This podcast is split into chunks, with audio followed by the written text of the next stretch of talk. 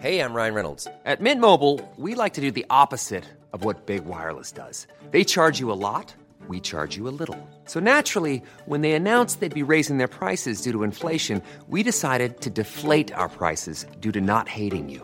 That's right. We're cutting the price of Mint Unlimited from $30 a month to just $15 a month. Give it a try at mintmobile.com slash switch. $45 upfront for three months plus taxes and fees. Promo rate for new customers for limited time. Unlimited more than 40 gigabytes per month. Slows. Full terms at mintmobile.com.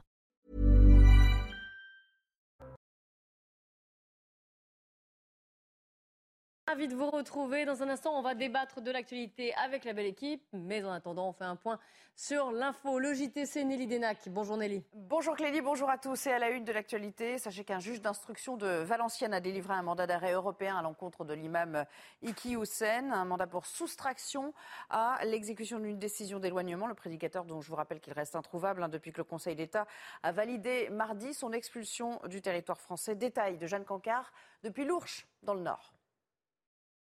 Ici, l'entourage et le voisinage d'Assani Hussein ne comprennent pas cette décision. Ils jugent disproportionné un mandat d'arrêt européen. Un membre de la famille qui habite aussi dans cette petite rue de l'Ourche nous explique que c'est excessif selon lui. Nous sommes ici devant le domicile de l'imam qui a été perquisitionné mardi après la validation de son expulsion par le Conseil d'État. Ça fait donc maintenant trois jours qu'Assani est introuvable, même si en réalité cela pourrait faire déjà plusieurs semaines que l'imam avait quitté cette maison puisque les voisins avaient qui nous avons échangé nous explique ne pas l'avoir vu depuis fin juillet. Sa disparition est évidemment au cœur des discussions ici dans cette petite rue de l'Ours où habitait celui qui est désormais considéré comme un délinquant par le préfet des Hauts-de-France. Le prédicateur encourt jusqu'à trois ans de prison pour s'être soustrait à son interpellation. À retenir aussi ce vendredi un rendez-vous important pour l'exécutif, puisqu'Emmanuel Macron réunissait euh, un conseil de défense ce matin afin de faire le point sur l'approvisionnement en gaz et euh, au sens large euh, en matière d'énergie. Le but étant de se préparer à tous les cas de figure dès cet hiver, en prenant en compte aussi les prévisions de température, les capacités d'importation de, de gaz naturel liquéfié et le calendrier de reprise du parc nucléaire. Tout cela était sur la table. On attend une communication d'Agnès Pannier-Runacher qui interviendra euh, d'ici euh, trois quarts d'heure, a priori. Et puis, les entreprises confrontées à la flambée du prix de l'électricité tentent, elles aussi, de trouver des solutions. Certaines pourraient même avoir du mal à payer leurs factures hein, de leur propre aveu, donc elles travaillent sur des économies d'énergie conséquentes. Reportage dans le Morbihan, Michael Chailloux. Nous sommes chez le leader européen de la lame de terrasse composite. Ici, 100% des équipements fonctionnent à l'électricité. En 2021, la facture s'est élevée à 1 million d'euros, mais le pire est à venir. On consomme 12 gigawattheures par an en moyenne et on va voir notre facture multipliée par 4 entre 2021 et 2023. Sylvadec a pris les devants en s'équipant de cette machine qui régule la consommation de chaque moteur électrique installé dans l'usine. On est sur un investissement d'environ 400 000 euros euh, qui va nous permettre, on espère, de diminuer de 15% la consommation énergétique. Intéressant mais insuffisant au regard de la flambée annoncée du prix de l'énergie, notamment quand il faudra l'acheter au plus fort sur le marché de gros début 2023. Le calendrier de production a donc été totalement revu. De septembre à décembre, on va faire beaucoup de stock. Peut-être qu'étant donné le cours de l'énergie, on sera amené à faire des euh, ruptures d'activité en janvier, février, mars. Chômage partiel on peut le dire comme ça. La direction de Sylvadec n'hésite pas à parler de catastrophe industrielle et prédit un risque majeur de crise économique si le gouvernement n'encadre pas au plus vite les prix de l'électricité pour les entreprises. Enfin, avant de refermer euh, ce journal, après deux ans de pandémie, c'est un petit phénomène, la bise qui fait son grand retour, pratique très prisée, vous le savez, euh, dans l'Hexagone, mais certains, on va le voir, sont encore réticents. Reportage à Bordeaux de Jérôme Rampenou. Refaire la bise ou pas, sur les quais à Bordeaux, les passants sont partagés. Déjà que j'étais pas très fan de base, autant vous dire que le Covid pour le coup ça a été une bonne excuse, même encore aujourd'hui, moi je fais plus du tout la bise. Moins je dirais, beaucoup moins. Oui, même euh, pour serrer la main, euh, on utilise plutôt le poing. Euh, voilà, le réflexe est, pris. Bah, moi, je refais la bise à la plupart des personnes que je connais, parce que ça me dérange pas, et, et voilà quoi. Chez cet artisan pâtissier, les masques sont aussi tombés. Mais le matin, entre collègues, fini la bise. Plus du tout, parce que bah, avec le Covid, on n'a plus les masques, donc c'est un peu fini. Mais on se fait des petits boops comme ça. Et euh, sinon, c'est un petit bonjour comme ça avec un grand sourire, ça passe toujours. A l'inverse, dans cette association de musique du Médoc, les membres se connaissent pour certains depuis très longtemps et sont contents de pouvoir enfin se refaire la bise. C'est quelque chose qui nous a manqué pendant pas mal de temps durant la crise et ça fait du bien de pouvoir euh, avoir des rapports euh, humains normaux et en particulier dans une école de musique où en général les musiciens se font la bise. Donc c'est d'autant plus plaisant. Le fait qu'on ait arrêté avec la bise avec le Covid euh, fait que maintenant on refait la bise que aux gens à qui on a envie de la faire et c'est plein de caractère obligatoire. Ce petit euh, geste euh, d'affection, mais qu'on faisait, qui était banalisé qu'on faisait à tout le monde, et ben là on le retrouve vraiment. Pour beaucoup de ceux que nous avons rencontrés, refaire la bise, pourquoi pas finalement, mais aux amis et aux proches seulement. Moi, je préfère encore vous la faire à distance, Clélie, hein, si vous ne voyez pas d'inconvénient. Ça marche des bises, hein, euh, Nelly. On se retrouve à 15h, euh, évidemment. Est-ce qu'on fait la bise dans la belle équipe? Tiens, bonne question. Gérard Leclerc, vous refaites la bise? Oui, euh, moi je suis pas un fan de la bise systématique quand on arrive le matin et qu'on doit faire la bise à tout le monde. Je trouve qu'à partir où ça devient tous les jours, ça devient. voilà, en revanche, j'ai rien. Vous choisissez donc, c'est bien. Non, justement, faut pas choisir non plus, mais il faut pas que ce soit quelque chose de systématique. faut que ça reste quelque chose de, de sympa, de convivial, etc. Mais je ne fais pas du tout partie de ceux, et j'en connais, qui depuis le Covid ont peur et ne font plus de bises. Voilà, non, j'ai jamais eu peur de ça. Euh, Pierre Lelouch, j'en profite pour vous présenter donc les membres de la belle équipe aujourd'hui. Pierre, je suis ravi de vous retrouver. Je vous la fais avec plaisir. Eh ben, voilà. Et, en général, c'est juste une, un statut particulier pour, euh, pour moi ou Faire la bise, c'est un geste d'affection et d'amitié. Pas avec tout le monde, mais enfin, les gens qu'on aime bien, c'est naturel. D'accord. Et vous, Jean-Claude Dacier? Je n'ai pas une vraie philosophie très solide. J'improvise. De toute façon, personne n'a envie de la faire, donc tout va bien. Oh, c'est pas sympa ça. Non, non, non, non, non. Pas sympa du tout. Allez, c'est parti pour euh, une heure et demie de débat sur l'actualité. La semaine a été marquée par plusieurs faits divers. Certains soulèvent différentes questions. Par exemple, doit-on supprimer les allocations pour les familles de mineurs délinquants? Et plus généralement, est-ce que ces faits d'insécurité expliquent la droitisation de notre société? Vous entendrez Dominique Régnier qui a diligenté une, enquête sur le sujet. Comment faire face à la flambée des prix de l'énergie? Conseil de défense au sommet de l'État aujourd'hui, mais qui dit conseil de défense dit secret. Alors pourquoi pas plus de transparence sur ce sujet? Nous en débattrons et puis vous verrez aussi nos reportages sur les conséquences de cette nécessaire sobriété énergétique dans notre vie quotidienne, quelques astuces d'une grande famille pour faire baisser la facture, mais aussi les difficultés d'une entreprise qui doit mettre au chômage partiel une partie de ses employés pour faire face, justement. On commence donc avec euh, ces faits d'insécurité. Vous le savez déjà ce qui s'est passé euh, à Cannes, l'agression violente d'une dame âgée de 89 ans. Et le maire de Cannes, David Lisnard, qui a écrit une lettre au ministre de l'Intérieur, Gérald Darmanin, pour réclamer la levée de l'excuse de minorité pour les auteurs mineurs, mais également des sanctions à l'encontre des familles. On va en débattre juste avant. Rappel des faits, Thibault Marcheteau, Franck Trivio. C'est dans ce quartier de la Boca, à Cannes, que lundi dernier, une femme de 89 ans s'apprête à rentrer dans sa résidence. Arrivée par derrière, trois jeunes agressent cette dame âgée. Le premier lui assène un coup violent dans la nuque. La victime chute lourdement. Le second en profite pour lui dérober son sac. Et le troisième filme la scène. Ils prennent la fuite et la victime reste au sol.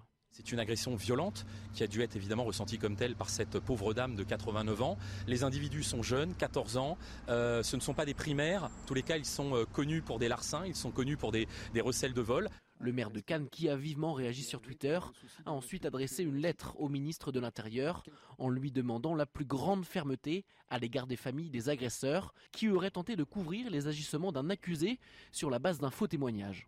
Eu égard à la gravité de cette agression, je vous demande de tout mettre en œuvre pour que soit suspendu immédiatement le versement de toute aide sociale au profit des familles. Je souhaite également que soit prononcée l'interdiction de séjourner et de transiter sur la commune de Cannes à l'encontre des trois agresseurs. Il prévient également Gérald Darmanin avoir demandé l'expulsion des logements sociaux dont ces familles bénéficient. Les trois adolescents âgés de 14 et 15 ans ont été placés dans trois centres éducatifs fermés différents et hors du département. Ils sont convoqués au tribunal des enfants le 30 novembre prochain. Jean-Claude Dacier, est-ce qu'il a raison, David Lisnard, de demander la suppression des allocations ou encore la, la, fin du bail dans les logements sociaux ou même cette mesure d'éloignement de, de, Cannes? Ce qui est sûr, c'est qu'il serait temps d'en terminer avec ce débat sur faut-il faire ceci, faut-il faire cela, pour regarder les images. C'est insupportable. Oui, mais justement, qu'est-ce qu'on fait? Je, vais essayer de vous répondre après, mais je n'ai pas d'idée toute faite sur la question. Mais vous imaginez des enfants de 14 ans qui, par, euh, en plus, avec un courage exemplaire, mettent à terre une femme de 89 ans pour lui voler son sac. Et en face de ça, vous avez quoi? Vous avez un. Je suis désolé, si je suis excessif, vous me le direz. Vous avez un président de la République qui ne sait pas dire et qui ne dit pas grand-chose, à part le discours des Mureaux il y a déjà quelque temps, sur cette situation qui nous fournit tous les jours des exemples qui deviennent, pour les, les vieux de la vieille que nous sommes, je parle pour moi, insupportables.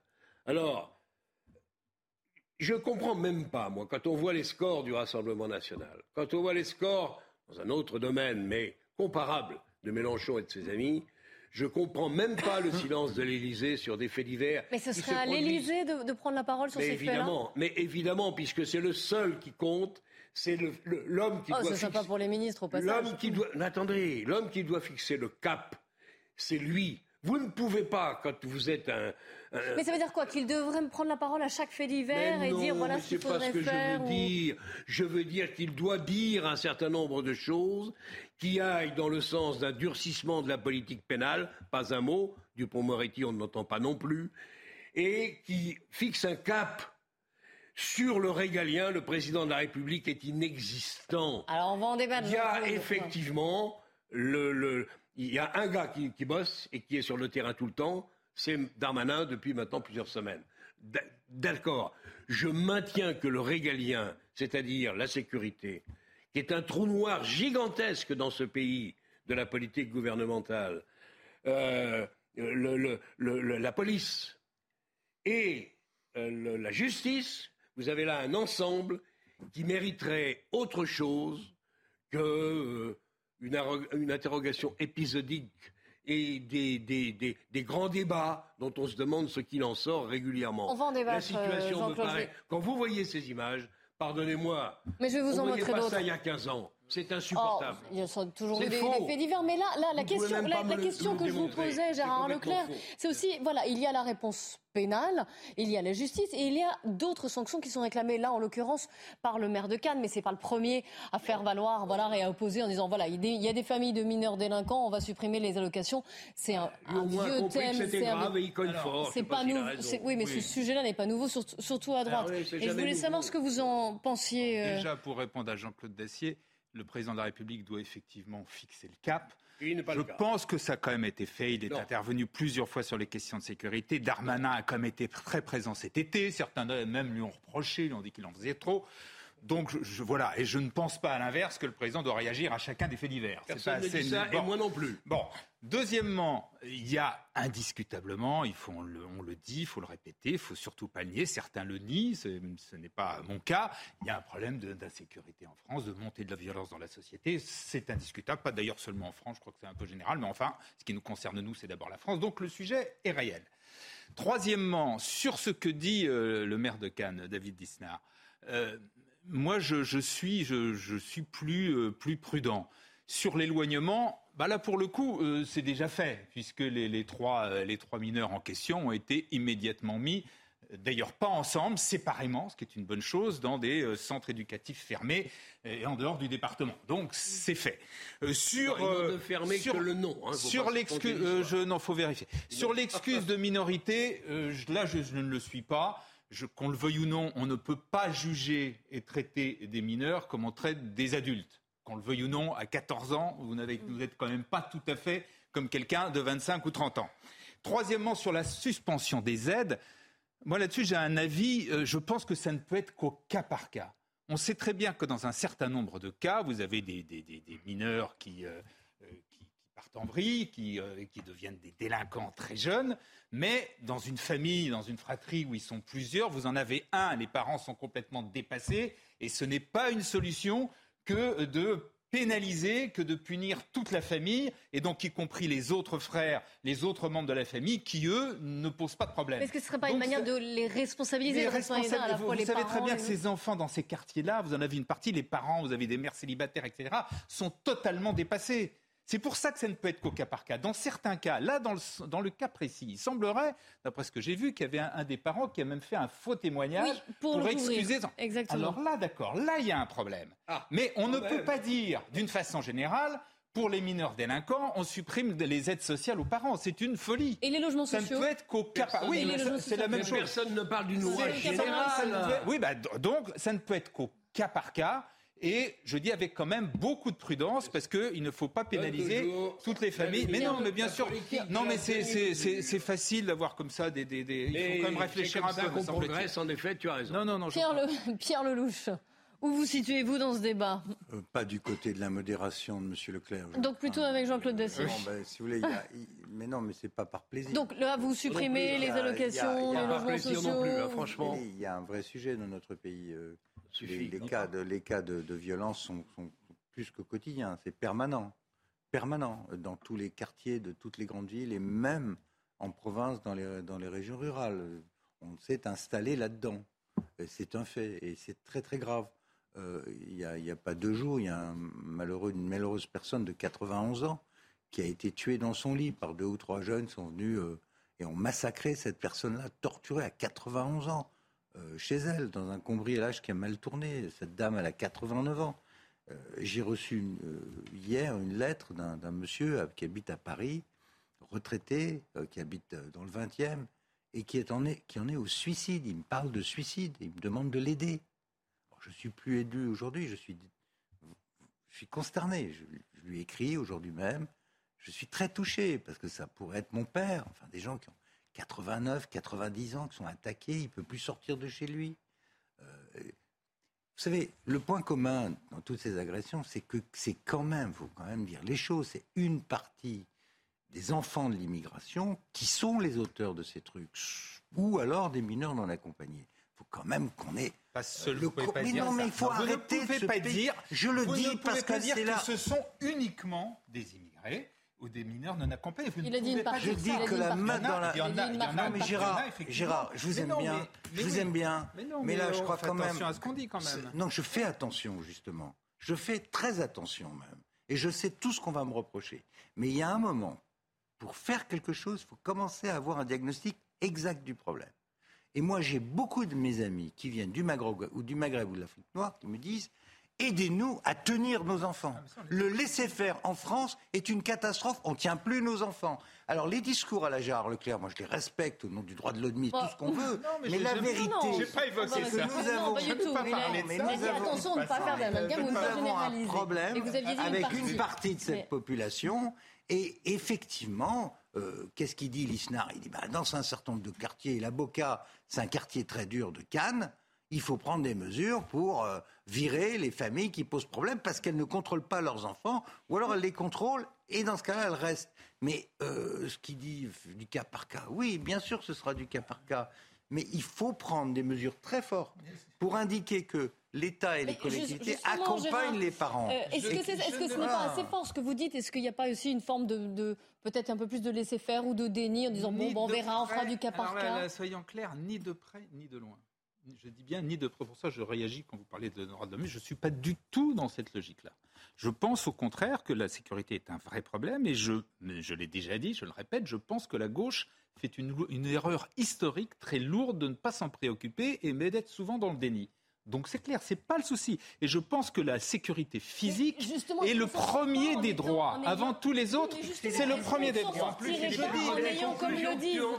Oui, quelle conclusion j'en tire Est-ce que la manière de, enfin pas de régler, ça c'est difficile, mais d'aller vers une société plus sécuritaire, ce ne serait pas comme le disent à la fois Jean-Claude Dacier et Pierre Lelouch. Je vous pose la question d'aller vers plus de répression, d'aller vers au-delà même de la politique pénale, d'aller vers des suppressions d'allocations et tout ça si je peux terminer. Est-ce que ce pas une solution oui, oui, je vous laisse répondre, je vous ai posé la question, Gérard. Je pense, je pense, simple, je pense effectivement qu'il faut des mesures. J'ai toujours dit, et je le répète, je pense qu'on n'a pas bien traité ce sujet-là, et notamment que les centres éducatifs fermés, il n'y en a pas assez et qu'il faut penser. Moi, c'est même quand, quand, quand, Darmanin, je ne sais pas si c'est la solution, mais évoque des, des, des, euh, des, des, des, solutions avec des militaires, etc.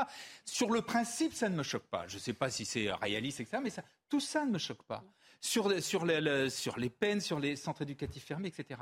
La seule chose que je dis, c'est il faut quand même, d'une part, je ne suis pas d'accord sur le diagnostic quand on dit c'est quasiment uniquement des enfants d'immigrés. Ce n'est pas vrai. Beaucoup, beaucoup. Et en plus, non, non, non, non. Eh ben, trouvez-moi, trouvez-moi les chiffres. Non, non, non, non.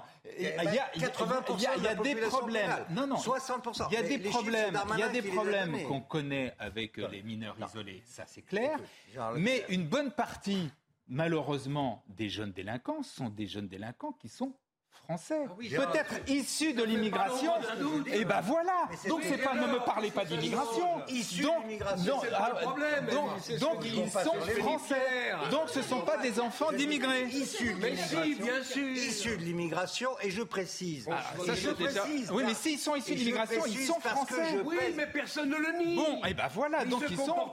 Donc ils sont français. Ils sont français par papier. Ils sont français. Ils sont. Non, non, il n'y a pas de français par papier. Si vous parlez tous ensemble on ne vous comprend pas. Euh, s'il vous plaît, vous savez qu'on a et d'ailleurs on en a débattu de cette. S'il vous plaît, Pierre, on a débattu en début de semaine de cette étude de la Fondapol relayée, relayée par euh, Le Figaro. Vous vous souvenez qui évoquait une droitisation de la société. Dominique Régnier, qui est euh, le directeur général de cette fondation, était l'invité de CNews ce matin au micro de Laurence Ferrari. Et il a expliqué justement, et il a dit ces, faits divers dont on parle, ces phénomènes d'insécurité dont on vient de débattre, pour lui, ça explique bah, en partie, en tout cas, c'est responsable de la droitisation de la société. Écoutez-le.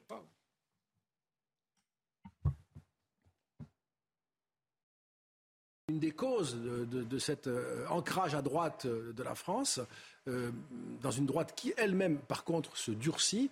Une des causes, c'est la crise du régalien. L'autorité, euh, la souveraineté nationale, au sens où je l'ai dit, où le peuple veut la sécurité et l'État la lui assure. Tout ceci doit être restauré. Euh, c'est ça qui est demandé par les électeurs. C'est une forme d'ailleurs de supplice, parce que cette demande réitérée incessamment par des électeurs dans les urnes, de manière conventionnelle, de manière pacifique, de manière tout à fait civile, je dirais, du point de vue de la démocratie, pas dans la rue en cassant tout, eh bien, n'est pas entendue, n'est même même pas écouté. Donc il y a une sorte de supplice pour la France de droite qui est mais comment doit-on dire les choses euh, si on veut rester dans, les, dans, dans, le, dans, le, respect des règles pour être entendu sur des sujets évidemment essentiels? je précise. Ah bon, alors, bien, non, vous êtes fait voler je, je, précise, je précise parce que je veux aller jusqu'au bout de ma pensée en prenant le risque de dire les choses, même si je dois être attaqué. Ah, vous voulez pas réagir sur oui, ce non, mais, mais non, mais bien sûr qu'il a raison. Il dit la même chose que moi ou que Jean-Claude, bien sûr que la, droitisation, entre guillemets, du pays, c'est simplement que les, Français en ont ras-le-bol de voir que l'État ne s'occupe pas d'eux, et sur le plan de la sécurité économique, et sur le plan de la sécurité physique. Mais s'agissant de ce poison migratoire que nous subissons depuis Ah, vous revenez sur le sujet. Mais bien entendu, ah, parce que la cause de l'insécurité, elle est là. La France a été un pays d'immigration depuis un siècle, depuis en gros la, la fin de la Première Guerre mondiale, à cause de l'hémorragie de la Première Guerre mondiale. Mais on a eu toutes sortes de populations qui n'ont jamais posé le moindre problème. Euh, vous des Italiens, des Portugais, vous oubliez les ratonnades dans les années 30 contre les Italiens. bah oui, bah oui, oui, oui. On ne dit pas que ça posait pas de problème. Mais ça n'a jamais ah posé. S'il y avait des ratonnades, c'est qu'il y avait quand même un petit souci à ce moment-là.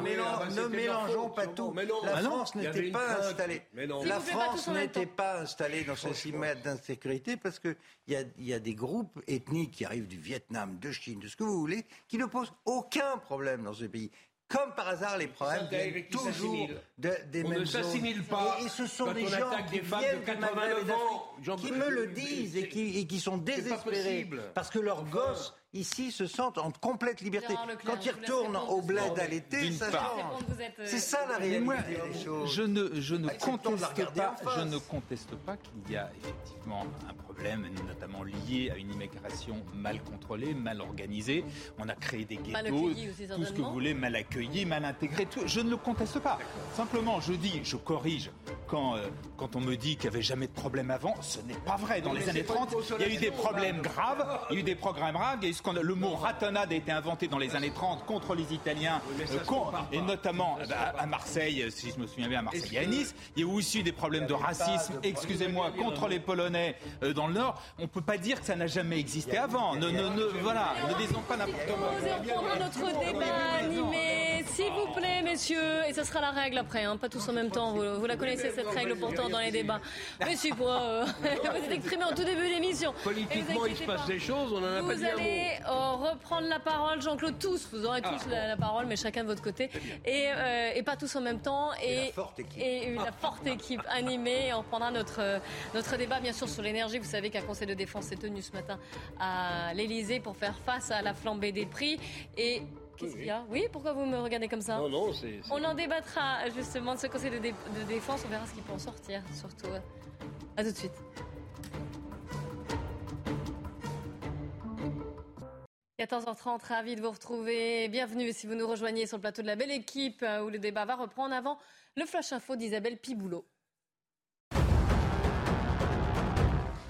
Millier de bagages égarés à Roissy n'ont toujours pas été restitués. Le PDG du groupe ADP réitère ses excuses. Il s'agit de valises dont les étiquettes ont été perdues. Le travail est donc titanesque pour les compagnies aériennes. Le 1er juillet dernier, une grève des salariés d'ADP avait engendré trois heures d'arrêt sur les trieurs à bagages, causant la perte de 35 000 valises. Hassan Iqiyoussen, toujours introuvable, un juge d'instruction de Valenciennes a délivré un mandat d'arrêt européen contre l'imam pour soustraction à l'exécution d'une décision d'éloignement. Le prédicateur est en fuite depuis que le Conseil d'État a validé mardi son expulsion du territoire français. La piste privilégiée est celle d'une évasion en Belgique. Explosion dans une mosquée d'Era en Afghanistan, à l'ouest du pays. Au moins 18 morts sont à déplorer et 23 personnes ont été blessées. Un imam soutien des talibans compte parmi les morts. Début juillet, à la tribune d'une assemblée de dignitaires religieux à Kaboul, l'imam Ansari avait déclaré, je cite, que quiconque tenterait de renverser le régime taliban devrait être décapité. Les sujets liés à l'énergie sont au centre de l'actualité. On va en débattre aujourd'hui avec, de nouveau d'ailleurs, avec Gérard Leclerc, Pierre Lelouch, Jean-Claude Dacier et Gauthier Lebray de la rédaction de CNews qui nous a donc rejoint en plateau. Alors, il y a eu un conseil de défense ce matin à l'Élysée. Il y a eu parce qu'il est sur le point de se terminer. Conseil de défense donc inédit, après avoir décrété la fin de l'abondance, appelé à la sobriété, il faut faire le point. Donc le gouvernement, l'Elysée a décidé de euh, se rassembler pour euh, faire justement le point sur la situation de notre approvisionnement en gaz, en électricité et se préparer bien sûr à l'hiver. On va en parler dans un instant, mais tous ces sujets énergétiques dont on, parle, ils ont déjà des conséquences avant même l'hiver. Je vous propose de regarder ce, ce reportage, un reportage dans une entreprise du Morbihan tourné par Michael Chailloux. Pourquoi? Parce qu'une entreprise qui est confrontée à la flambée des prix de l'électricité va devoir fermer un temps. On vous explique, regardez ce reportage. Nous sommes chez le leader européen de la lame de terrasse composite. Ici, 100% des équipements fonctionnent à l'électricité. En 2021, la facture s'est élevée à 1 million d'euros, mais le pire est à venir. On consomme 12 gigawattheures par an en moyenne et on va voir notre facture multipliée par 4 entre 2021 et 2023. Sylvadec a pris les devants en s'équipant de cette machine qui régule la consommation de chaque moteur électrique installé dans l'usine. On est sur un investissement d'environ 400 000 euros euh, qui va nous permettre, on espère, de diminuer de 15% la consommation énergétique. Intéressant mais insuffisant au regard de la flambée annoncée du prix de l'énergie, notamment quand il faudra l'acheter au plus fort sur le marché de gros début 2023. Le calendrier de production a donc été totalement revu. De septembre à décembre, on va faire beaucoup de stocks. Peut-être qu'étant donné le cours de l'énergie, on sera amené à faire des ruptures d'activité en janvier, février, mars. Chômage partiel on peut le dire comme ça. La direction de Sylvadec n'hésite pas à parler de catastrophe industrielle et prédit un risque majeur de crise économique si le gouvernement n'encadre pas au plus vite les prix de l'électricité pour les entreprises. Une crise de l'énergie donc qui pourrait se transformer en une crise économique. Vous avez vu que Duralex, vous savez, ceux qui font les, verres, on a tous bu dans ces verres Duralex, tous chercher les chiffres. Euh, là aussi, le fabricant euh, va mettre 250 salariés au chômage technique à partir du mois de novembre. Gérard Leclerc, on n'a qu'au début. Hein.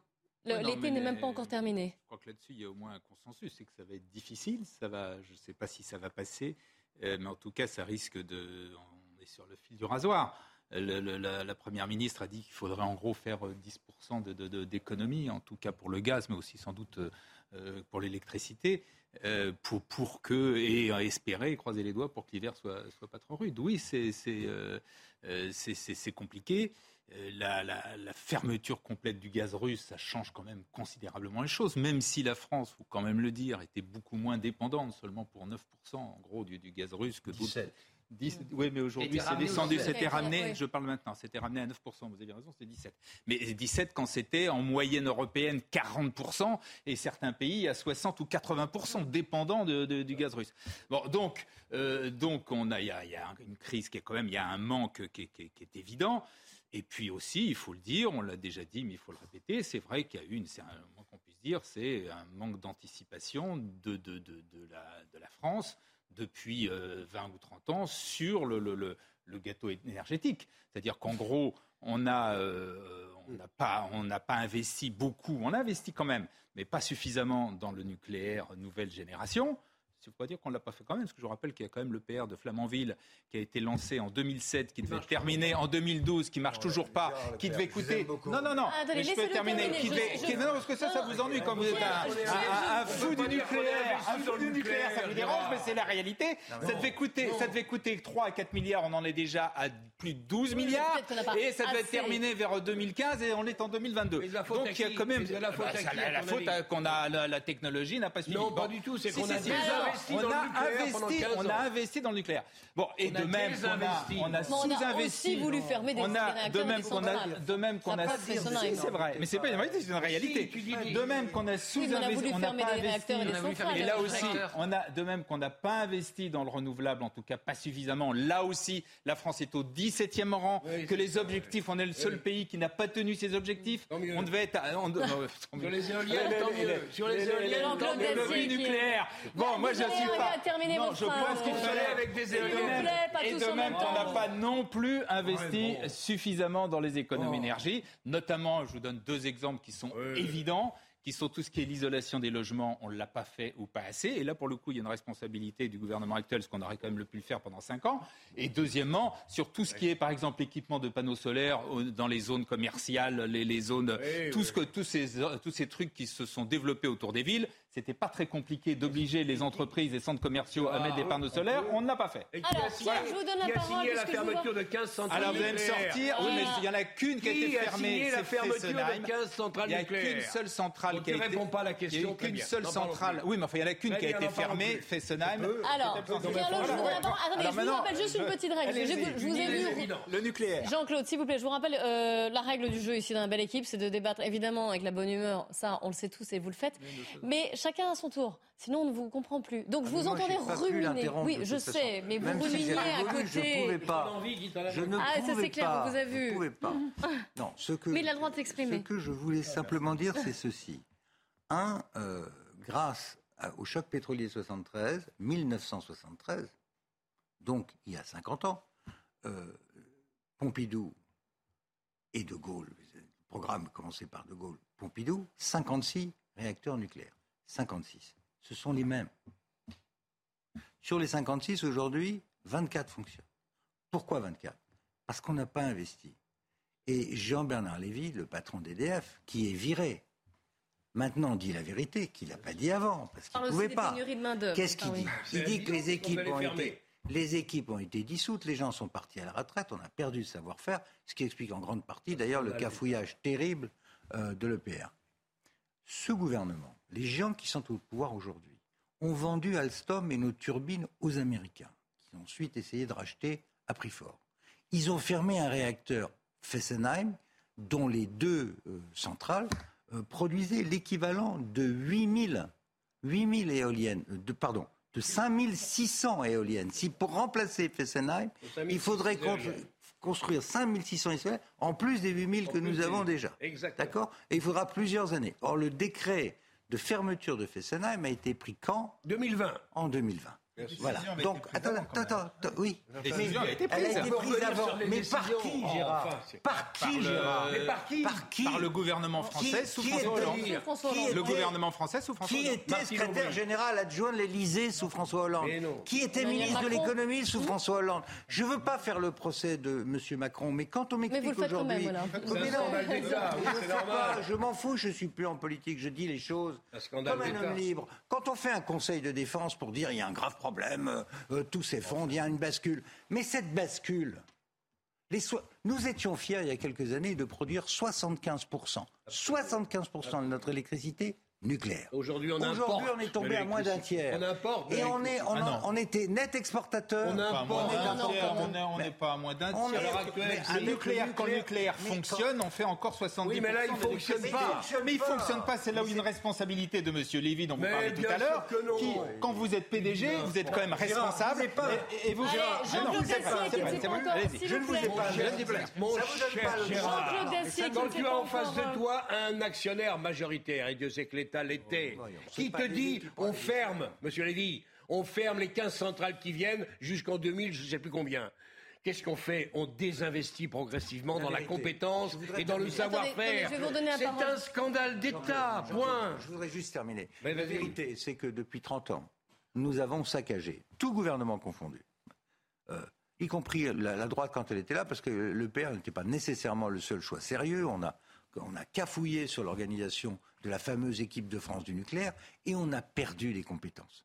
On a perdu des compétences. Et donc, moi j'ai vu, moi j'étais au gouvernement, j'ai vu des Coréens par exemple vendre des centrales nucléaires qu'ils avaient importées de France à Dubaï aux, aux Émirats parce qu'on était infoutus de vendre des centrales nucléaires qui fonctionnent aujourd'hui parce qu'on a perdu les compétences. Donc nous avons un énorme travail de reconstruction de ce parc nucléaire en France. C'est la vérité. Bien sûr. Nous- alors, les, les Allemands nous ont installés dans une dépendance continentale à l'égard des Russes, mais nous, Français, on a perdu notre autonomie stratégique. Et je ne sais pas comment l'hiver. Quand j'étais sur ce plateau, dès le mois de juin, j'ai annoncé ce qui allait se passer, c'est-à-dire euh, des pénuries, des rationnements et des coupures. Et il y aura ça. J'espère qu'on n'aura pas un hiver trop rude, parce que si on atteint le niveau de 2012, c'est-à-dire une centaine de, de gigawatts, il y aura des coupures. Alors, Voilà. s'il vous plaît, Jean-Claude, je voudrais donner la parole. S'il vous plaît, Jean-Claude. Mais on en a parlé, vous avez vu le reportage de Michael Chailloux. Problème très Euh, lourd.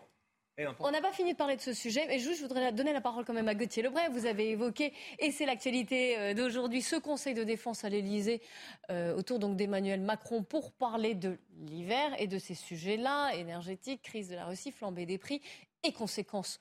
Bien sûr, est-ce qu'on a des informations sur ce qui s'est passé? On attend le- un point presse qui sera fait par la ministre de la transition, chargée de la transition énergétique, Agnès Pannier-Runacher. Mais Là, pour, déjà, pourquoi ce Conseil de défense, qui en rappelle d'autres évidemment, et quels, sont les, quels étaient les points clés? Alors, il est très critiqué euh, par euh, l'opposition, hein, ce Conseil de défense. L'opposition explique effectivement que Emmanuel Macron, comme pendant le Covid, euh, veut décider euh, seul, entouré Et en secret. et en Oui. secret. Alors d'ailleurs, euh, Olivier Véran répond, c'est un Conseil de défense secret puisqu'il y a des questions secret défense avec notamment la guerre en Ukraine. Mais évidemment, le parallèle avec le Covid est déjà fait par l'opposition. On a vu une lettre de Marine Le Pen en milieu de semaine demandant à Elisabeth Borne un débat à l'Assemblée. Alors qu'est-ce qu'on peut imaginer? Déjà, effectivement, Jean-Claude le rappelait, un coup de pression très fort est mis sur les entreprises, moins 10%, euh, c'est le but affiché par Elisabeth Borne qui demande donc aux entreprises de baisser de 10% euh, leur consommation euh, d'énergie. Après, il y a déjà des initiatives locales qui ont commencé, par exemple en Bretagne, les classes ne peuvent pas dépasser les 19 degrés pour éviter de faire exploser la note. À Lille, on a vu que les bâtiments ne vont plus être éclairés à part sur la Grand Place le soir. Les dans certaines villes, des musées vont fermer deux jours par semaine. Dans certaines municipalités, c'est les piscines qui vont fermer un jour par semaine. Donc il y a des initiatives comme celle-là qui vont peut-être être demandées euh, eh bien, par, euh, par le gouvernement. Dès à présent. donc. Dès à présent, c'est possible. On verra ce que dit euh, tout à l'heure euh, Agnès euh, Pannier-Runacher. Et si je peux dire un mot sur le nucléaire, euh, on a vu hier Bruno Le Maire dire euh, c'est normal qu'Elisabeth Borne euh, rappelle à ses obligations EDF. Alors effectivement, le torchon brûle entre EDF et Elisabeth Borne puisque euh, elle veut changer non seulement le PDG, mais elle veut changer toute l'équipe dirigeante, Elisabeth Borne, parce qu'elle les accuse effectivement d'avoir laissé euh, nos réacteurs se dégrader. Ce à quoi a répondu effectivement devant Agnès Pannier-Runacher, devant le MEDEF, bah, vous êtes gonflé puisqu'effectivement vous nous avez dit on va fermer 14 réacteurs. Donc on a embauché des ingénieurs capables de démonter les réacteurs parce pas que c'est une vraie, démonter, c'est une oui. vraie science, mais pas mais pas, mais pas euh, pour en, ouvrir. Je vois que j'ai remis le débat sur la table, ça, ça chauffe déjà. mais l'énergie, on va peut-être prendre leur énergie. Mais on n'a pas les gens on n'a pas les gens nécessaires et compétents pour ouvrir, vous savez, les mini-centrales euh, que veut Emmanuel Macron, puisqu'il a fait un volte-face, un virage à, 180 degrés sur, euh, sur le sujet. Mais il faut bien que quelqu'un porte le chapeau. Ça va être, si j'ai bien compris, l'état-major de l'EF. Je voudrais dire un mot. Je voudrais, Pierre Lelouch, juste, puis juste et je vous rappelle la règle, pas tous en même temps. Non, non, c'est bon, allez-y. allez-y. L'histoire du Conseil de défense, c'est de la politique intérieure, politicienne. Euh, on va appeler ça défense. En réalité, c'est de la politique énergétique d'urgence. Est-ce qu'il fallait le faire Qui n'a aucune raison d'être secrète. Euh, est-ce qu'il fallait le faire en Conseil de défense Non, bien sûr que non. C'est une affaire, c'est une, une réunion de crise euh, de l'énergie en France. Ce n'est pas du secret défense, c'est c'est pas un conseil de défense, sinon il y aura le ministre de la Défense, des Affaires étrangères. À ma connaissance, ils n'y étaient pas, il y avait que les gens chargés de l'énergie. Enfin bon, c'est de la cuisine interne, ça m'intéresse pas. Ce qui m'intéresse le plus, c'est le coopératif avec nos voisins. Euh, nous avons tenu cette année, parce qu'on a mis un point de PIB, plus de 20 milliards, pour contrôler les prix bouclier énergétique. Voilà, c'est de façon à ce que vous et moi, on ne paye pas des notes astronomiques, vu que le prix de l'électricité a été multiplié par 10, le prix de le gaz par 15, et on, on paye toujours au, même niveau. Euh, là, nous sommes en septembre. Question, combien de temps on peut mettre 20 milliards euh, Surtout que ça va continuer d'augmenter. On peut pas, on peut pas parce que les taux d'intérêt augmentent et si on continue comme ça, on est presque au niveau de l'Italie maintenant dans la dette, on risque nous d'être attaqués sur les marchés. Les marchés ont anticipé notre vulnérabilité et nous risquons une attaque. Donc le gouvernement a dit on s'arrête en décembre. Bon, qu'est-ce qui s'est passé chez nos voisins? En Angleterre, où ils n'ont pas les mêmes précautions, ils sont libéraux, ils ont augmenté de 53% entre le début de la guerre en Ukraine et le mois d'avril, et de 80% depuis le mois d'avril. Et en octobre, ils recommencent. Donc la note d'électricité, c'est pas qu'elle a doublé, c'est qu'elle va tripler. Donc les gens sont asphyxiés. C'est pour ça que vous avez un chaos social et nous y allons tout droit. À partir du moment où le gouvernement va lever le bouclier, parce qu'il n'y a plus d'argent, nous risquons non seulement des fermetures d'entreprises qui vont mettre des gens dans la rue, mais un chaos social sur lequel j'alerte depuis longtemps. Et c'est ça qui est grave, c'est que Poutine a bien compris que le gaz est une arme de destruction massive des économies et des sociétés européennes. Alors comme au début de la guerre, on a dit avec M. Bruno Le Rappelez-vous ce qu'a dit le maire.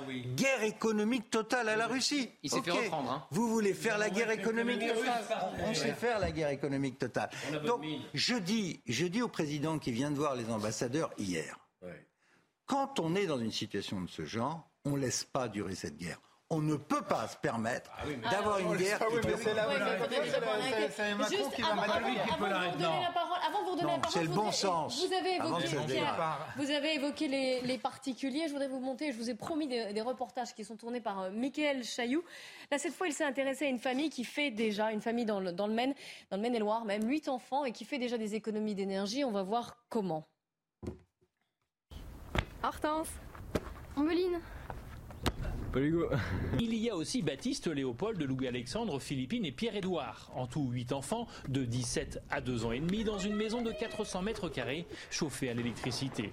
Ajoutez à cela un chauffe-eau électrique, 4 téléphones, 2 tablettes, 3 PC, une télé et 2 claviers électriques. Montant annuel de la facture, 4 814 euros. Principal poste de dépense, le chauffage. Il faut savoir qu'ici on est tout électrique avec euh, un fonctionnement de géothermie euh, pour euh, le chauffage de la maison. Par exemple, pour cet hiver, euh, on était à 758 euros euh, en janvier. On a clairement décidé de baisser de 1 voire 2 degrés euh, notre température moyenne de, la maison. voilà, on se chauffait à 18 voire 17 peut-être. Et d'enfiler le pull si nécessaire. Les ados de la famille sont prêts à relever le défi de l'économie d'énergie pour la planète et pour le porte-monnaie des parents. Moi, ça commence effectivement par éteindre les lumières qui servent à rien. Euh, par exemple, les petites guirlandes qui peuvent faire joli, mais finalement qui utilisent de l'énergie pour rien. C'est moins de temps sous la douche. Euh, on essaye aussi de penser à débrancher nos chargeurs quand il n'y a pas de téléphone au bout. Avec tous ces efforts et au regard des chiffres officiels de l'ADEME, la famille Lucas peut envisager une baisse d'au moins 10% de sa consommation électrique. Gérard Leclerc, qu'est-ce qu'on peut faire? Effectivement, la question que soulevait euh, Pierre Lelouch est, est juste. Jusqu'à quand, comment peut-on aider les particuliers à faire face Sinon, on peut craindre peut-être effectivement des. voilà, oui, garder le bouclier, mais jusqu'à jusqu'à quand, combien de temps, quel qui sont en danger à l'heure actuelle. Je pense qu'il fallait effectivement essayer d'amortir ce qui a été fait. Je pense que c'était plutôt une bonne chose. Je pense qu'on ne pourra pas continuer très longtemps à avoir comme ça des aides générales et qu'il faut les cibler beaucoup plus, notamment pour le prix de l'essence. Je ne trouve pas très logique qu'aujourd'hui l'essence soit beaucoup moins chère qu'il ne l'était, parce qu'on arrive maintenant avec les 30 centimes qui arrivent maintenant on va avoir des prix qui seront très bas. Et pour tout le monde, je trouve que c'est absurde. Il faut mieux les cibler sur ceux qui en ont véritablement besoin, notamment qui utilisent leur voiture pour leur travail et qui ne peuvent pas faire autrement, mais pas forcément pour tout le monde. Et puis, euh, troisièmement, je reviens simplement sur deux points. Il y a eu manque d'anticipation, effectivement, de l'État, de la France depuis très longtemps, et encore ces dernières années, parce qu'il fallait aller plus vite, ce que, je vous ai dit aussi bien sur, sur les économies d'énergie, sur le renouvelable et sur le nucléaire. Mais je maintiens, pour revenir à la discussion qu'on avait tout à l'heure, que le rôle d'un président, d'un PDG d'entreprise, c'est quand même d'anticiper lui aussi. Et quand on se retrouve aujourd'hui avec 32 centrales, 32 réacteurs sur 56 qui sont à l'arrêt, il y a un petit problème. À mon avis, on pouvait sans doute gérer autrement et faire en sorte que ce ne soit pas les, les, les, 50, euh, oui, c'est ça, 32 sur 56 au même moment. Il a anticipé, Gérard. Il a anticipé la fermeture de 14 réacteurs. il, a, non, non, il a anticipé. Tu manques pas d'audace quand même. Bien sûr. Tu as une politique. Gérard. Même si c'est 14, on n'est pas à 14, on est à 32. Gérard. Oui ou non Pardon, mais vous ne savez pas. Pardon, mais c'est pas comme ça que ça marche. Bien sûr que si, je sais. Non, vous êtes président. Je veux bien que la direction générale d'EDF soit responsable. Elle a Là, ça part de elle a, Non, elle a un actionnaire majoritaire. Et c'est la politique qui a décidé. Et la politique avait décidé de fermer 14 centrales. Mais pas immédiatement. Et pas, pas cette année. Pas cette année. Mais pas, cette année. Mais ça fait, mais ça fait des années qu'on désinvestit. Ce qu'on demande, ce qu'on demande, ce qu'on demande à un président, c'est de justement d'anticiper et les, les fameuses, les fameuses, les fameux arrêts de maintenance qui sont qui occasionnent la fermeture de 32 vous deviez faire en sorte que n'arrive pas tout au même moment. Enfin, ça faute des socialistes, c'est de la faute de non, M. Lévy. Non, mais ça t'arrange, je comprends. Toujours là. Vous êtes vraiment, vraiment, un, vous êtes injuste par rapport au patron d'EDF. Oh, bah deux, deux pardonnez-moi, j'ai un tout petit peu d'expérience, je sais comment ça se passe le patron d'entreprise publique et les ordres qui arrivent de l'Élysée ou de Bercy. Pardon, pardon. Quand une décision politique est prise pour des raisons d'alliance avec les Verts, de raboter le programme nucléaire d'une façon drastique, en enlevant le tiers des centrales. Ben, euh, il exclut. Et, et, en plus, on demande à EDF de payer à perte l'électricité qu'elle vend à ses compétiteurs. Vous plombez la boîte qui n'a plus renouvelé son personnel. Faut, ça, ça sert à rien d'accuser le, le, lampiste. En, deux, ben, en 2020, Fessenheim, on pouvait, on pouvait le réactiver. On n'était pas obligé de le fermer. La signature, le décret final de fermeture de Fessenheim, c'est 2020. Le discours de Macron, il est clair. On ferme Fessenheim, on va en fermer 12 ou 13 autres. Quand tu es là et que tu as un actionnaire qui, est hyper majoritaire dans ta société, tu appliques la politique de l'État. Tu appliques, mais tu fais, en, sorte, tu fais en sorte que les, deux au début du premier quinquennat, pardon, au début du premier quinquennat de Macron, on était sur une ligne anti-nucléaire. C'est un fait. Ça sert à rien de changer. Il faut relire. Mais bien sûr qu'on voulait. Pour en revenir au bouclier tarifaire, s'il est maintenu en 2023, il y a les premiers chiffrages qui sortent. Ça serait 50 milliards euh, bah d'euros. Donc ça devient vraiment intenable. Le gouvernement, il est prêt entre deux feux parce qu'il ne veut pas mettre en place un quoi qu'il en coûte énergétique, puisqu'on fait tout le temps des parallèles avec euh, la crise du Covid. Donc il ne veut pas d'un quoi qu'il en coûte énergétique. Mais regarde effectivement ce qui se passe au Royaume-Uni des grèves, des manifestations, des appels à la désobéissance, civile, pour ne pas payer la note, effectivement, qui a augmenté de 80% en quelques semaines. En Belgique, euh, il y a des chiffrages qui ont été faits. La note pourrait s'élever à 8000 euros par ménage. Donc là, vous imaginez un peu les, la gronde sociale et les gilets jaunes XXL qui pourraient euh, exploser dans les prochaines semaines si les plus modestes n'arrivent pas à payer effectivement leur facture d'électricité. Les plus modestes d'ailleurs et même, euh, et même les moins modestes. Je ne vais pas ricaner, mais enfin franchement, on devait mettre l'économie russe par terre, on allait voir ce qu'on allait voir, c'est nous qui payons les factures. Il y a quelque chose qui m'échappe. Qu'est-ce que vous êtes en train de dire là qu'il fallait pas aider l'Ukraine Je suis en train de dire qu'on a fait, qu'on a fait n'importe quoi et qu'on se retrouve dans une situation qu'on n'avait pas anticipée. Il fallait pas faire, il fallait ça n'a rien à voir. Comment ça n'a rien à voir Un mot sur les sanctions. sur les sanctions. Il fallait pas un très bon édito. D'appliquer de sanctions. Mais c'est nous qui nous sanctionnons, on a bonne mine. Les sanctions, ce que vous dites, excusez-moi, mais alors ce que vous dites, moi je trouve ça effrayant. Eh ben, il fallait pas sanctionner la Russie. Il fallait féliciter. Il fallait féliciter pour Est-ce que vous donnez des deux chiffres Parce qu'il y a eu un débat sur les sanctions. Juste, je donne deux chiffres rapidement, Philippe. Parce qu'il y a eu un débat sur les sanctions, effectivement.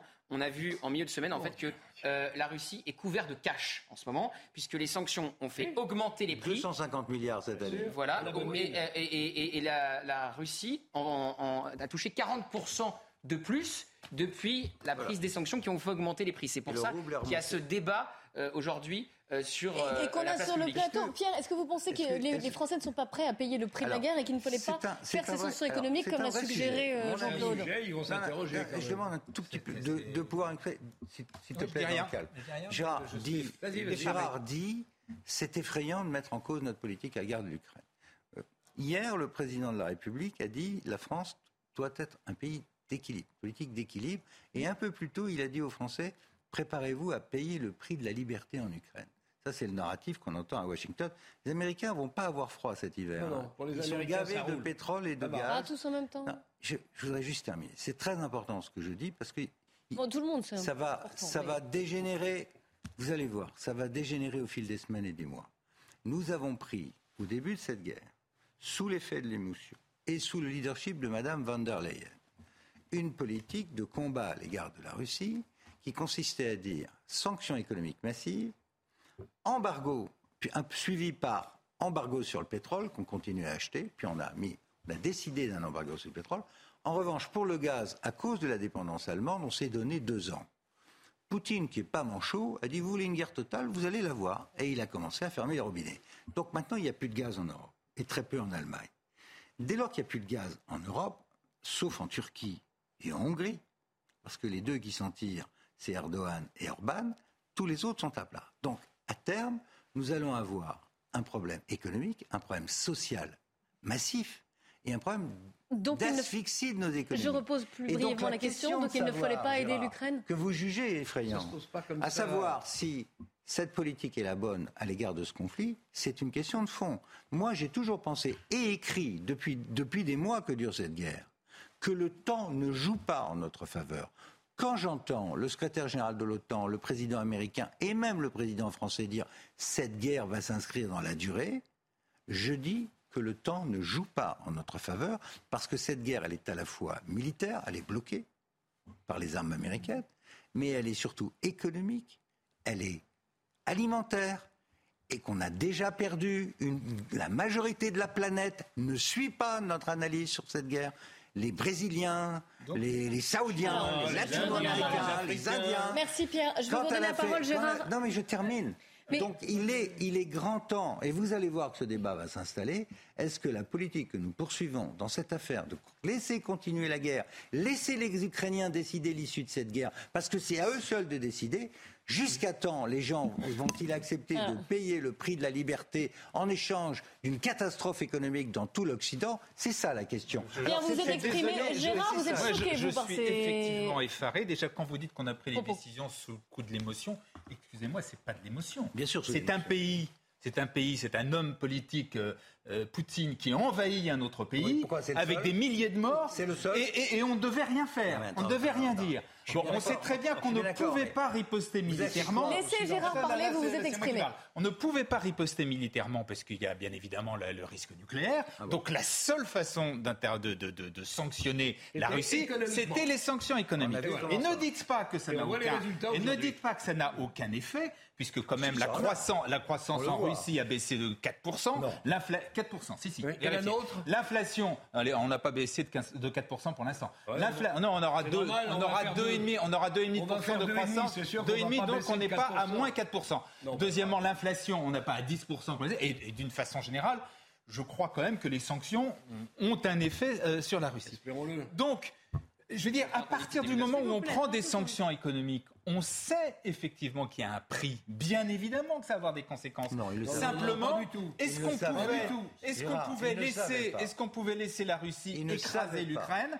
Moi, de, la part de quelqu'un qui, je crois, se réclame du gaullisme, etc. Je trouve ça incroyable. Le gaullisme- Je pense, oui, oui, bah, le- je, pense que c'est l'intérêt national. Il est normal qu'il y ait une solidarité Le européenne. S'il vous plaît, laissez terminer Gérard. Et, nous faire répéter à chaque fois. Et abandonner l'Ukraine, enfin, ce serait quelque chose Le- de, de- le- moralement et à tout point de vue et politiquement personne- extrêmement dangereux. Donc, Personne ne parle d'abandonner qui que ce soit. Mais alors, Je- comment on fait Mais le gaullisme, le gaullisme, c'est l'intérêt national. Mais alors, bah si non, non, non, non, économiquement, ça, veut dire quoi? Co- Comment on fait là? aussi, Je vous retourne la question de Gérard, c'est-à-dire que si on a, si On faisait rien. économiquement on n'est pas pris, euh, on n'est pas prêt à payer le prix des, des sanctions que l'on impose euh, à Je la dis- Russie et que je vous dis- nous avez expliqué ce je dis- mécanisme, si on le fait pas militairement, qu'est-ce qu'on Je fait? dis Comment on aide Je l'Ukraine? dis que, que par rapport à ce qui va se passer dans les semaines et les mois qui vont venir en Europe et aux tensions que vous allez voir, nous aurions fortement intérêt à essayer à trouver une solution diplomatique de sortie de crise au plus vite. Et, et arrêter, arrêter le discours, et arrêter le discours qui consiste à dire on va attendre, la guerre va s'installer dans la durée, on va donner des armes, et même, dit-on à Varsovie, dans les États baltes et ailleurs, on va jusqu'à la victoire, c'est-à-dire jusqu'au renversement du régime à Moscou.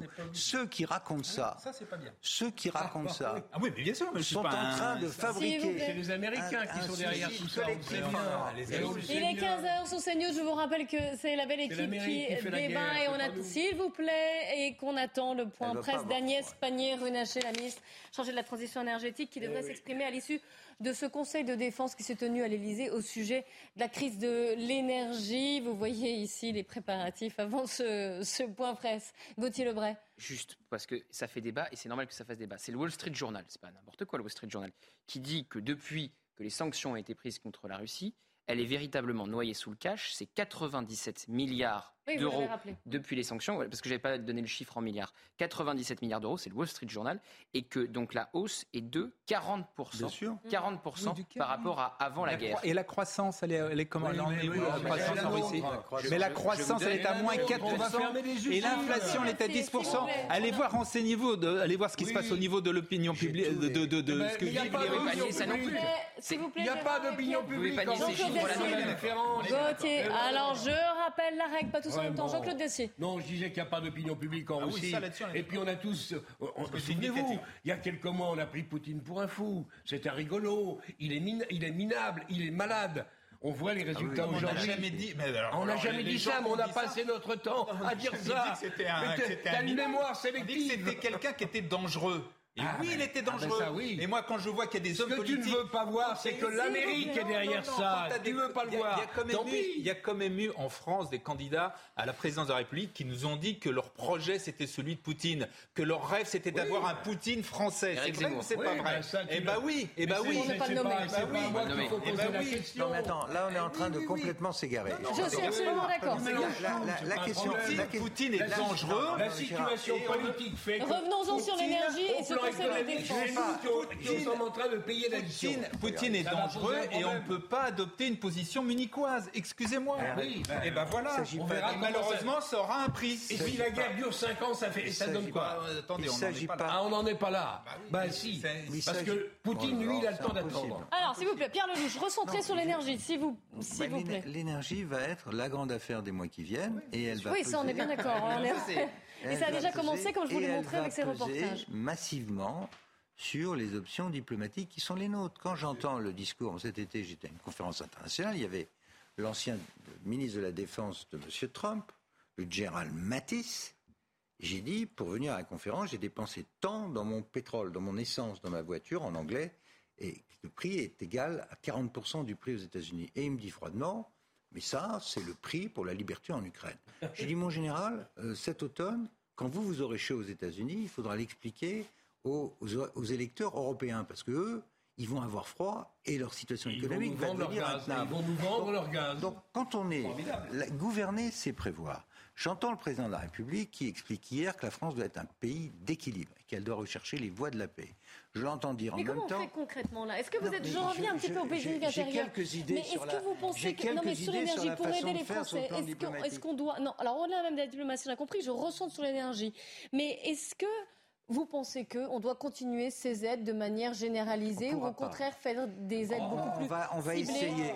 Le gouvernement va essayer le plus longtemps possible euh, ce que les Allemands ne font pas. Les, les Allemands ont, foutu une taxe par ménage déjà de, Alors, je vais vous, Je vous interromps, mais Agnès Pannier-Runacher va commencer son point presse à l'issue du Conseil de défense. Ce matin s'est tenu un Conseil de défense et de sécurité nationale autour du président de la République et de la Première ministre. Je rappelle que les conseils de défense réunissent les ministres et les administrations compétentes sur des sujets d'intérêt stratégique pour la France. Ils ont vocation à croiser les expertises et définir des orientations d'action pour le gouvernement. Et chaque ministre a ensuite vocation à travailler avec ses parties prenantes de manière coordonnée pour poursuivre les travaux engagés.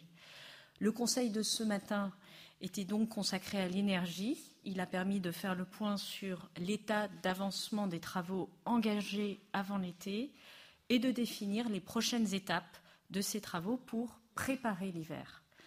La clé, c'est la mobilisation générale, comme l'a rappelé le président de la République le 14 juillet dernier. Le gouvernement a anticipé la situation depuis plusieurs mois. Nous avons sécurisé nos stocks de gaz ils sont aujourd'hui remplis à 92%. Nous pouvons donc dire que nous sommes désormais quasiment à l'objectif avec deux mois d'avance. Nos voisins européens sont également bien avancés. Nous avons renforcé et diversifié nos approvisionnements en gaz en provenance d'autres pays.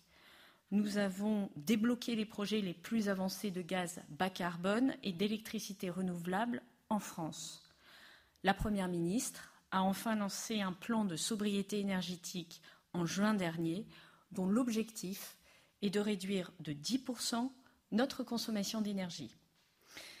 Ces décisions, elles nous permettent d'aborder cette période dans les meilleures conditions possibles. La réunion de ce matin a permis d'aborder plusieurs volets. Le premier, c'est nos approvisionnements. Le deuxième, c'est la solidarité européenne. Le troisième, c'est la sobriété choisie pour éviter les coupures subies. Le quatrième, c'est le calendrier et la méthode. Premier sujet, la sécurité d'approvisionnement. Sur le gaz, les livraisons de gaz russe par gazoduc sont donc au plus bas. Elles ne sont pas coupées, elles sont au plus bas. Mais comme je l'ai dit en introduction, nos terminaux méthaniers tournent à plein régime et nous avons quasiment atteint notre objectif de remplissage de nos stocks.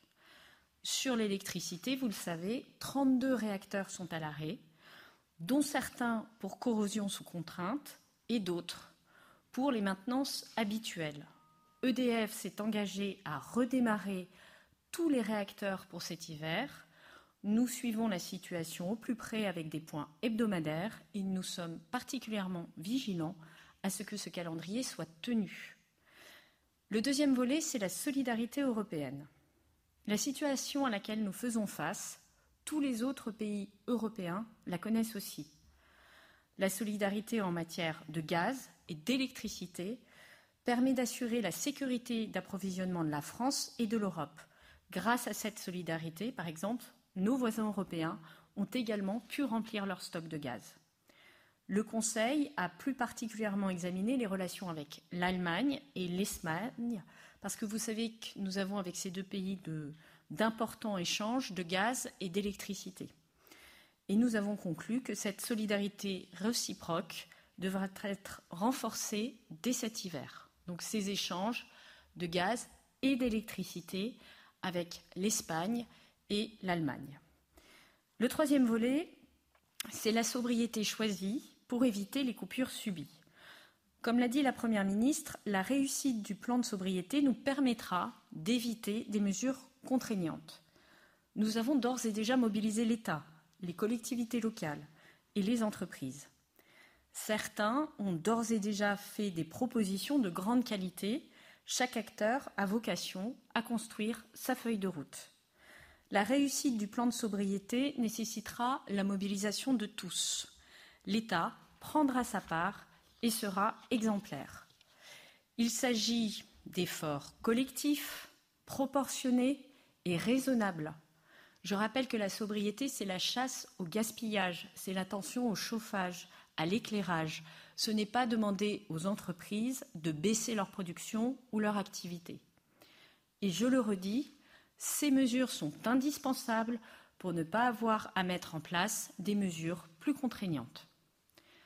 Le quatrième volet, c'est le calendrier et la méthode. Dès la semaine prochaine, nous allons poursuivre le travaux sur le plan de sobriété en partageant les recommandations remontées par les différents secteurs. Vous savez qu'ils avaient une date limite du 31 août et nous allons récupérer ces différents éléments, les partager entre secteurs pour permettre à chacun de construire un plan plus ambitieux. Nous allons continuer de sécuriser tous les leviers, y compris des mesures plus contraignantes, en concertation avec euh, les acteurs concernés. Nous pousserons également un agenda européen. Je participerai au Conseil extraordinaire des ministres européens de l'énergie vendredi prochain, à l'occasion duquel la Commission européenne nous fera des propositions que nous examinerons pour agir face à l'emballement des prix. Nous avons déjà fait des propositions pour agir sur ce sujet-là et vous l'avez vu, la présidente de la Commission européenne a affirmé très clairement son ambition de prendre des mesures en ce sens. En parallèle, nous travaillerons avec notre voisin allemand pour renforcer nos échanges en gaz et en électricité. Mi-septembre, les gestionnaires de réseau préciseront leur scénario pour cet hiver. À partir de début octobre, nous ferons régulièrement un point tant sur la situation d'approvisionnement en gaz et en électricité que sur la mise en œuvre concrète des mesures de sobriété. En conclusion, si la situation est sérieuse, nous avons activé tous les leviers à notre main pour préparer l'hiver.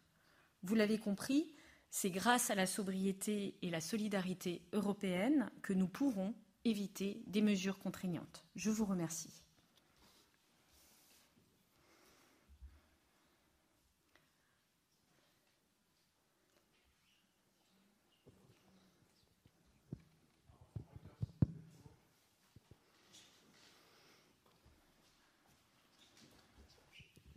Bonjour, Elisabeth Pinault d'Agence Reuters. Bonjour, Madame la Ministre. Euh, si rien n'est fait, les factures d'électricité, si nous comprenons bien, pourraient augmenter euh, de 100%. Euh, nous comprenons que les aides de l'État vont compenser en partie cette hausse, mais jusqu'à quel point? Avez-vous déterminé des paliers? Et selon quels critères est-ce que les aides seront versées le moment venu? Alors, sur ce sujet-là, il y a une première action à mener qui est de refroidir le marché de l'électricité de gros puisque, et je vous renvoie aux déclarations ou à l'interview euh, de M. Pietracek, le, le président de RTE, qui constate un écart entre le prix de l'électricité sur les marchés et la réalité de notre situation d'approvisionnement. C'est aussi de ça que nous allons parler avec euh, mes collègues ministres de l'énergie la semaine prochaine pour prendre des mesures qui permettront de refroidir le marché de l'électricité et donc de ne pas avoir à faire face à une augmentation trop importante. La deuxième chose, c'est que la Première ministre l'a dit, elle amortira, nous amortirons une partie de l'augmentation du prix de l'électricité. C'est le système de tarifs régulés. Nous l'avons fait l'année dernière, nous le ferons cette année. Ce sont des éléments qui ont vocation euh, à être présentés euh, notamment euh, et discuter dans euh, les prochaines semaines. Et vous savez que nous avons un, projet de loi de finances qui donnera également des indications sur ce sujet-là. Mais avez-vous déterminé un palier, un pourcentage que nous pouvons déjà annoncer aux Français? Eh bien, en tout état de cause, ce sera euh, dans les prochaines semaines que vous nous l'annoncerons. Bonjour Madame la Ministre, Mathieu Coach, BFM TV. Quand on vous écoute, on a l'impression que les, nouvelles sont plutôt rassurantes sur l'hiver qui, arrive. Quelles sont selon vous les, probabilités de coupures contraintes, que ce soit pour les particuliers ou pour les entreprises? Et parmi les pistes dont vous avez donné quelques éléments, est-ce que le télétravail pourrait être recommandé à nouveau pour les entreprises pour permettre de couper le chauffage, notamment plusieurs jours d'affilée? Alors, nous avons examiné des premiers scénarios. Ils seront confirmés à la mi-septembre par les gestionnaires de réseau. Mais sur la base des premiers travaux, nous sommes confiants sur le fait que les leviers de sobriété qui sont à notre main doivent nous permettre d'éviter des mesures contraignantes. Je le redis, ce sont des mesures proportionnées et atteignables. Euh, comme vous l'avez euh, compris, les possibilités de livraison, notamment en électricité de la part de nos voisins, sont également des atouts pour la France. Pour répondre à votre deuxième question, euh, les leviers les plus efficaces aujourd'hui, le levier le plus efficace aujourd'hui euh, s'agissant euh, du gaz et de l'électricité, c'est celui du chauffage. C'est celui juste, du juste chauffage dans des bâtiments, du, suivi du chauffage. Vous savez que la loi prévoit un thermomètre à 19 degrés. Ce n'est euh, pas toujours le cas. Et vous savez que le gain d'un euh, degré, pardon, représente 7% de la consommation euh, d'un acteur. Donc c'est un sujet très important. Il y a d'autres leviers. Il y a l'eau chaude sanitaire, il y a l'éclairage, l'éclairage la nuit, la fermeture des, des, lumières, les appareils en veille, toute une série de leviers que nous chiffrerons et qui permettent effectivement de réduire nos consommations de gaz et d'électricité. Bonjour Madame la Ministre, Marie Chantré pour, euh, pour TF1 LCI. Quand je reprends votre point, vous, point 4, calendrier et méthode, vous parliez de, ces leviers et vous l'évoquiez à nouveau sur les mesures plus contraignantes concernant notamment les entreprises. Est-ce que par exemple vous pourriez envisager euh, de rationner ces entreprises en définissant un seuil de, de consommation maximale au-delà duquel elles devraient payer plus cher? Deuxième question, sur les centrales nucléaires, vous avez l'air d'être plutôt optimiste. Euh, est-ce que, je, reprends notamment la question d'un de mes, confrères, euh, est-ce que ça veut dire que vous avez des infos qui confirment que les sujets corrosion seront réglés d'ici là? Merci infiniment. Alors, euh, sur le rationnement, je l'ai dit. au fond, ce que nous considérons, c'est que en prenant des mesures de sobriété qui sont proportionnées, qui sont efficaces, nous pourrions éviter de mettre en place des mesures plus contraignantes les mesures plus contraignantes peuvent être des mesures de rationnement.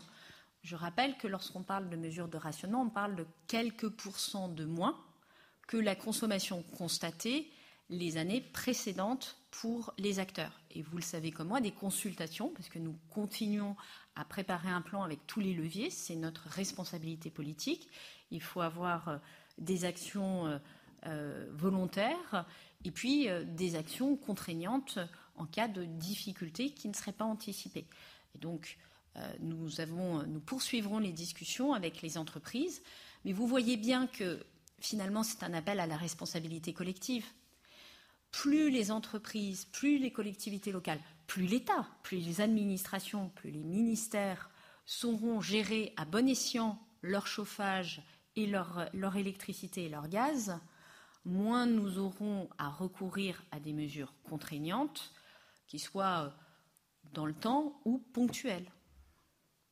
Et ce que je veux vous dire aujourd'hui, c'est que compte tenu des scénarios que nous avons examinés, les leviers sont cohérents avec euh, les difficultés auxquelles nous pourrions éventuellement faire face. Euh, pour, pour, les centrales nucléaires, je, le redis, c'est le calendrier que nous donne EDF. Nous suivons chaque semaine la situation. Je veux peut-être préciser euh, certaines choses. Euh, le calendrier, a été fait de manière à protéger la production pendant l'hiver. Et c'est pour ça qu'aujourd'hui, un maximum de centrales sont fermées. Euh, de même, la maintenance démarrera après la fin de la période d'hiver, la maintenance habituelle euh, et donc ce calendrier, vise à protéger le cœur de la saison. C'est pour ça que nous avons un nombre élevé de centrales qui sont arrêtées aujourd'hui. il y a un calendrier qui prévoit quasiment, euh, à partir du mois d'octobre, chaque semaine, une nouvelle centrale qui, rentre euh, en phase active. Donc c'est de cela que nous parlons. Ça ne veut pas dire que nous avons 32 centrales nucléaires qui ne pourraient pas fonctionner. On est confiants sur le fait qu'EDF a rallumé ses centrales. Après, nous suivrons avec EDF attentivement le deuxième volet, qui sont les centrales pour lesquelles il y a des corrosions sous contrainte. Ils ont démarré les actions et ils doivent nous confirmer que ce qu'ils avaient prévu se déroule conformément à leurs prévisions. Merci beaucoup.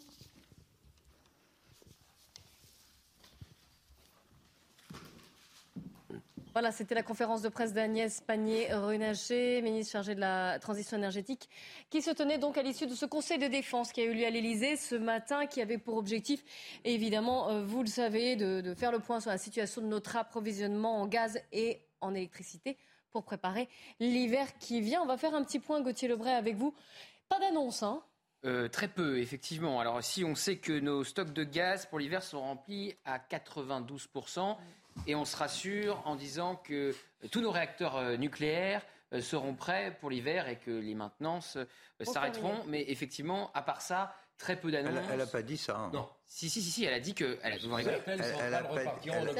pas dit que tous les réacteurs seraient Elle a dit que les maintenances s'arrêteraient pour l'hiver et qu'ils seraient prêts. Mais certains ne sont pas en maintenance, certains, il y a des problèmes sont à l'arrêt pour d'autres problèmes aussi. Je parle de ceux qui sont en maintenance et de, des réacteurs qui sont en maintenance. Et effectivement, sinon, très peu d'annonces. On parlait tout à l'heure des, prises d'initiative dans les régions, localement, dans les mairies, avec euh, des fermetures, parfois euh, des musées, des piscines pour économiser de l'énergie, des bâtiments, etc. Donc il n'y a, pas de demande euh, aux municipalités, il y a une demande. Non, mais d'efforts collectifs. Il y a l'effort collectif. Mais il y a des demandes, par contre, très directes et très claires aux entreprises. Alors, Agnès Pannier-Runacher dit le but, c'est pas de faire baisser la production des entreprises, c'est de leur faire baisser leur consommation d'énergie. Mais de facto, si vous leur faites baisser leur consommation d'énergie, on a vu dans les reportages que nous avons diffusés juste avant, vous leur faites baisser aussi leur production. Donc, et donc, oui. ça dépend des entreprises. Ah oui, bien sûr, ça existe. Mais ça peut arriver. Vous, avez vu l'exemple. Il y a même certaines entreprises qui euh, consomment énormément d'énergie. Et donc là, si, elles, si on leur fait réduire, réduiront leur production. Ça, c'est clair. Et puis il y a la hausse du prix. C'est couplé à la hausse du prix. La cristallerie d'Arc a déjà mis des gens. L'idée de, l'idée de euh, demander aux entreprises de ne pas baisser leur production alors qu'on leur coupe l'énergie me paraît quand même assez euh, subliminal. Moi, j'ai trouvé que faire des économies, euh, elle l'a dit, c'est la chasse au gaspillage aussi. Derrière.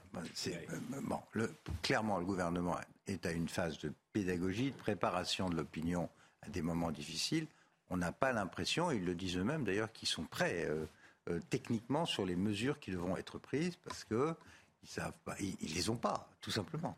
D'où l'absence de certains, du concret, j'allais dire plus. Là, c'était des grandes lignes. C'est concret, c'est de la pédagogie, c'est euh, d'essayer d'économiser un peu d'énergie, de rassurer autant que possible.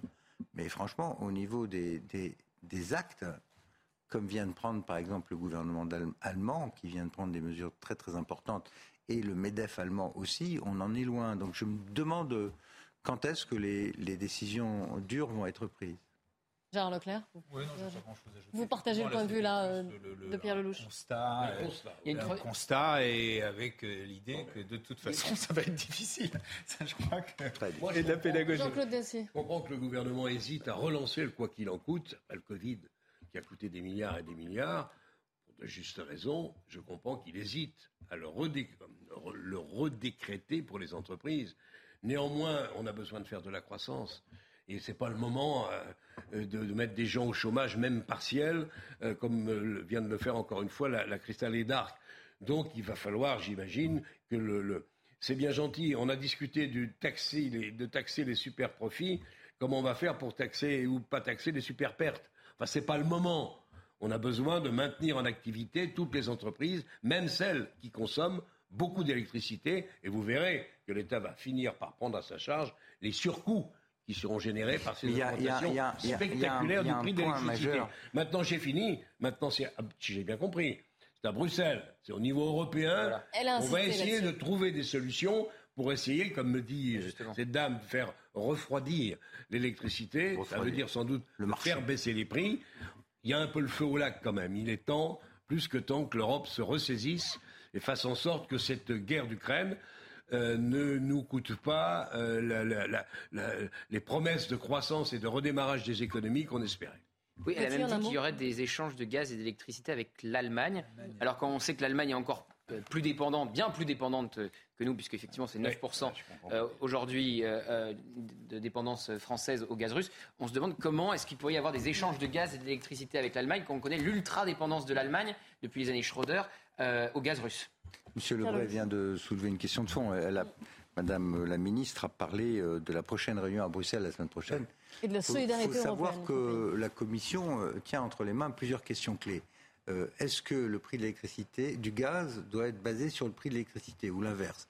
Les deux sont liés mm. par la machinerie bruxelloise, alors qu'il y a, on voit bien, il, y a, il, faut les déconnecter si on ne veut pas que les prix de l'électricité continuent à, suivre la trajectoire du gaz. La deuxième chose, c'est les plans de, de distribution des rationnements que la Commission veut imposer aux différents États, et la plupart des pays n'en veulent pas, naturellement. Chacun pour sa peau.